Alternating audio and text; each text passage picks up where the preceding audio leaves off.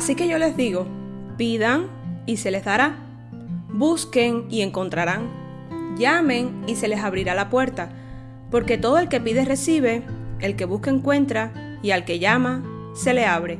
Hola, los saludo nuevamente. Bienvenidos a un capítulo más de esta temporada en este su canal, Médicos de Dios. Agradecer a todos los que se han tomado un tiempo para escuchar los capítulos anteriores y si aún no lo has hecho, ¿qué esperas? Te invito a escucharlos por la plataforma de podcast de tu preferencia o bien ir a la página web puestos los ojos y si crees que ha sido de bendición para tu vida, no dejes de compartir, debemos dar por gracia lo que por gracia hemos recibido. Y bien, vamos a hablar en esta ocasión de la oración. Veamos un poco el contexto de este pasaje que se recoge en Lucas 11, donde Jesús enseña a los discípulos cómo orar a petición de ellos mismos. Comienza con el Padre Nuestro y da una serie de instrucciones, pero hoy nos centraremos en los versos 9 y 10 que acabo de leer. Para conocer el Padre Nuestro, te invito a leer el capítulo 11 de Lucas del verso 1 al 4. Vayamos al diccionario bíblico Holman y busquemos el significado de la palabra oración y veamos que dice que es un diálogo entre Dios y su pueblo, en especial con los miembros de su pacto. Entonces podemos decir que la oración es una forma de conectar con el Padre, es una especie de llave que nos abre una puerta, es un canal directo con el Señor y Jesús nos muestra en esta enseñanza la importancia de hacerlo correctamente. En todo momento, con palabras sencillas y expresándole al Padre nuestros sentimientos. Evidentemente, los discípulos se dieron cuenta de la importancia de la conexión con el Padre y que la única forma que tenían de llegar a Él era a través de Jesús, y Jesús, a lo largo de su ministerio, dejó bien claro la importancia de estar todo el tiempo conectado con Dios, y la forma más eficaz era y sigue siendo hoy en día la oración. El ejemplo y la enseñanza de Jesús inspiran a la oración. Marcos enfatizó que Jesús oraba en los momentos cruciales, incluyendo la elección de los discípulos, su misión y la transfiguración. Jesús tenía una constante e intensa vida de oración. Lucas declaró que Jesús era guiado por el Espíritu Santo. Esto viene en Lucas 3:22. Juan informó que a veces Jesús oraba en voz alta para beneficio de los presentes. También registró la oración de intercesión que hizo Jesús por los primeros discípulos y los futuros creyentes. Si quieres leerla, puedes ir a Juan 17. Ambas oraciones muestran la unidad de Jesús con el Padre y el deseo de darle gloria. El Padre Nuestro lo enseñó Jesús a los discípulos para que entendieran que el reino está presente, que aún tiene que venir en toda su plenitud. Es significativo que los discípulos le hayan pedido a Jesús que les enseñara a orar luego de haber observado que Él lo hacía. ¿Dónde viene esto? Lucas 11.1. Esta oración también proporciona un contraste con las oraciones hipócritas. Aunque se permite repetir esta oración, sería bueno recordar que Jesús hizo énfasis en la manera de orar y no en qué decir al hacerlo. La oración verdadera parte de un corazón arrepentido, humillado y verdaderamente quebrantado. Vamos a ir analizando el pasaje en su contexto para comprender puntos importantes. Veamos qué nos expone Jesús en los versos del 5 al 8 del capítulo 11, el cual estamos analizando en el día de hoy que se encuentra en el Evangelio de Lucas. Y cito textualmente.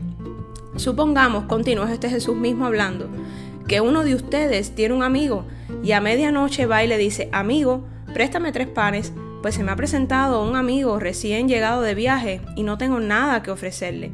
Y el que está adentro le contesta, no me molestes, ya está cerrada la puerta y mis hijos y yo estamos acostados. No puedo levantarme a darte nada.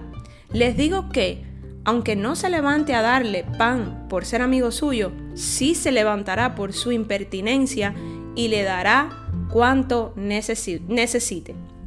Aquí Jesús nos deja un mensaje claro. Debemos ser insistentes en la oración, en nuestras peticiones al Padre, nuestra constancia y nuestra perseverancia nos llevará a obtener aquello que le estamos solicitando a nuestro Señor, siempre y cuando forme parte del plan perfecto que Él tiene diseñado para nosotros, acorde a su voluntad siempre, que siempre, siempre será buena, agradable y perfecta. Hago esta aclaración porque a veces malinterpretamos la palabra de Dios y tomamos versos al azar y los utilizamos a nuestra conveniencia. Somos hasta capaces de realizar interpretaciones erróneas de la Biblia a nuestro favor en ciertas circunstancias y recuerda, la palabra de Dios es viva y eficaz.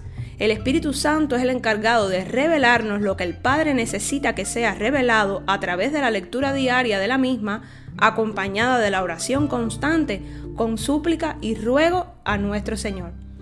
En muchas ocasiones nos vamos a en intimidad a orar Estamos frente al Padre y realmente no sabemos qué pedir.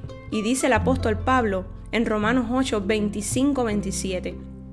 Pero si esperamos lo que todavía no tenemos, en la espera mostramos nuestra constancia.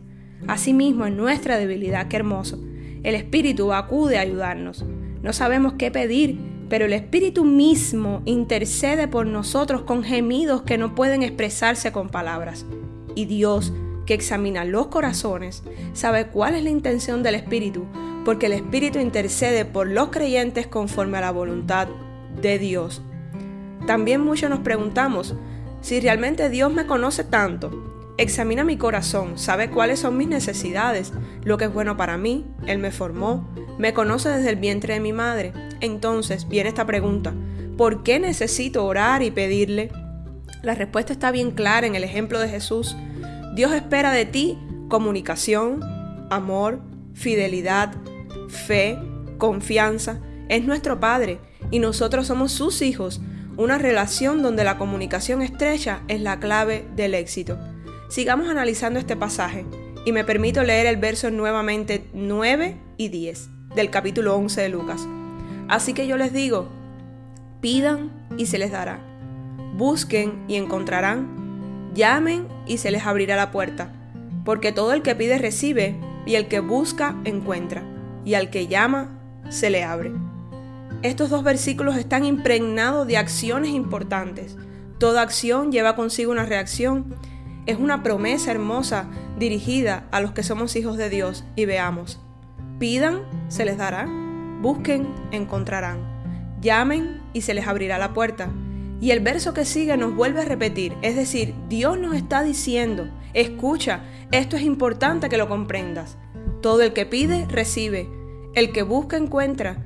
El que llama, se le abre. ¿No es maravilloso? Es Dios mismo a través de, sus, de su Hijo diciéndonos, habla conmigo, pídeme, búscame desde tu corazón, que si me llamas, yo siempre abriré la puerta para ti. Es un privilegio ser hijo de Dios porque a través de la oración nos comunicamos directamente con Él. Ahora vayamos a primera de Juan 5 del 14 al 15. Esta es la confianza que tenemos al acercarnos a Dios, que si pedimos conforme a su voluntad, Él nos oye. Y si sabemos que Dios oye todas nuestras oraciones, podemos estar seguros de que ya tenemos lo que hemos pedido. Quiero que reflexionemos un poco en este versículo. Aquí Juan nos está diciendo que si pedimos conforme a la voluntad de Dios, Él nos oye. En otras versiones bíblicas nos dice algo que le agrada. La voluntad de Dios es lo que nos conviene en nuestra vida. No es mi voluntad la que debo pedir en oración, es la voluntad de Dios en mi vida. Eso sí le agrada al Señor. Y bueno, tú te preguntarás, ¿cómo puedo saber yo cuál es la voluntad y el propósito de Dios en mi vida? La respuesta está en amar a Dios por encima de todo y entregarle nuestras vidas a Él, en llevar una vida en santidad, apartada para Dios, orar sin cesar de día y de noche, cumplir los mandamientos y estatutos de Dios y sólo así el Señor nos irá revelando su voluntad. Estaremos tan alineados con el corazón del Padre que su voluntad se convertirá en la nuestra y nuestras, nuestras oraciones, elevadas como lo es fragante, serán contestadas a su debido tiempo. A veces no conseguimos la respuesta que queríamos, pero sí la mejor. Eso sí me queda claro. Recibiremos siempre la mejor respuesta que Dios tiene para nosotros. Es por eso la importancia de mantener una comunicación con el Señor y siempre pedir con fe. Dice Marcos 11:24, por eso les digo, crean que ya han recibido todo lo que están pidiendo en oración y lo obtendrán. Pero no se engañen, no crean que orando con fe solamente obtendrán lo que quieren. Dios nos está, no está obligado, necesariamente no está obligado a responder peticiones egoístas. El requisito fundamental es orar con la fe de que Dios hará su voluntad. Esto es importante que lo entendamos en nuestras vidas, acorde al propósito para el cual fuimos creados. No podemos ser egoístas, como dice Santiago, y cito en Santiago capítulo 4 del 2 al 3, oigan bien esto, qué importante. No tienen porque no piden. Y cuando piden, no reciben porque piden con malas intenciones para satisfacer sus propias pasiones. Recuerda que no somos una mera casualidad, nacimos con un propósito divino, somos hijos del Dios Altísimo. Así que te invito a reflexionar en esta enseñanza. Ha ministrado mucho mi corazón, créeme, y no quiero terminar sin antes transmitirte esta idea. Nuestras peticiones sinceras al Señor a través de la oración no deben ser pasivas. Independientemente de su voluntad, sabemos que debemos hacer lo que deberíamos hacer. Si estamos pidiendo al Señor que nos ayude a encontrar, por ejemplo, un trabajo, nosotros mismos debemos estar buscando trabajo mientras esperamos su guía y provisión. Si no tenemos comida, debemos estar tratando de ganar dinero para comprarla si podemos. No es fe, sino ostentación pedir al Señor que provea más cuando estamos usando fielmente lo que ya Él nos ha concedido. No me despido sin antes hacerte una invitación a ti, sí, si aún no conoces al Señor, quiero que hagamos juntos esta lectura de una porción de la Biblia que se encuentra en Romanos 10, 9 y dice así, léela con fe, que si confesares con tu boca que Jesús es el Señor y creyeres en tu corazón que Dios le levantó de los muertos, serás salvo. El Señor te bendiga y te guarde, el Señor te mire con agrado y te extienda su amor, el Señor te muestre su favor y te conceda la paz. Te espero en el próximo capítulo. Bendiciones de lo alto.